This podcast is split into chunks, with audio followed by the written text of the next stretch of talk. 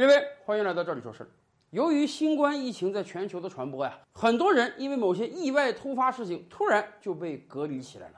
比如说前两天我们还跟大家聊，有一个三亚飞沈阳的航班，因为沈阳大雾啊，迫降在长春了，整个机舱内群情激昂啊。大家说，你航空公司为什么给我降到长春？你不知道长春现在有多个中高风险地区吗？哎，我从长春回到沈阳，我这行程码变色了。沈阳的防疫机构会要求我强制隔离十四天的，这十四天我得自己掏钱不说，我还没法上班了，很有可能企业还要扣我工资呢。我这个无妄之灾实在是遭的太大了。不光这样啊，经常性的有人到某个地方去旅游，你刚去那个地方爆发疫情了，你得被隔离起来。你刚去你的家乡爆发疫情了，你得被隔离起来。这种隔离有很多是强制的，有的自费，有的免费。即便是免费吧，你待着十四天也真是够呛，而且你这十几天很有可能是开不到工资的，你这个收入都没有了。那么怎么办？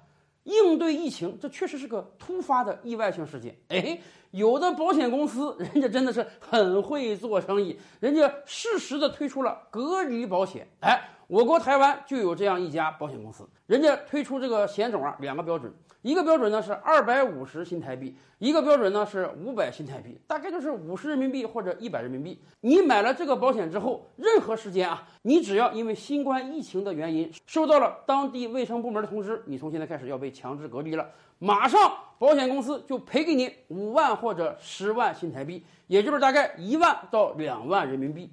花五百新台币出事了，赔十万新台币，大概是两百倍。哎，这个赔偿比例还可以啊。很多人算过账，你这五百新台币也就是一百多人民币嘛，不算什么大钱儿。可是这个钱花出去之后呢，一旦被隔离了，赔这十万新台币，将近两万啊。那么你这十几天这自费住宾馆，加上吃饭，加上因为被隔离收不到的工资，你这十万是绰绰有余的。所以这个险种一经在我国台湾推出啊，特别火爆。短短几天就卖出了二十多万份儿。说实话，我国台湾这个疫情治理的也不错。此前很长一段一直是零确诊，只不过进入到一月份以后，桃园医院突然爆了十多个确诊的，导致有五千人被强制居家隔离。所以桃园老百姓想啊，哎呦，这真是说不准哪天我就会被隔离，赶快在隔离之前把这个险种给买了。说实话，这个险种对于像我国台湾这种啊。爆发很少病例、很少人被强制隔离的地方，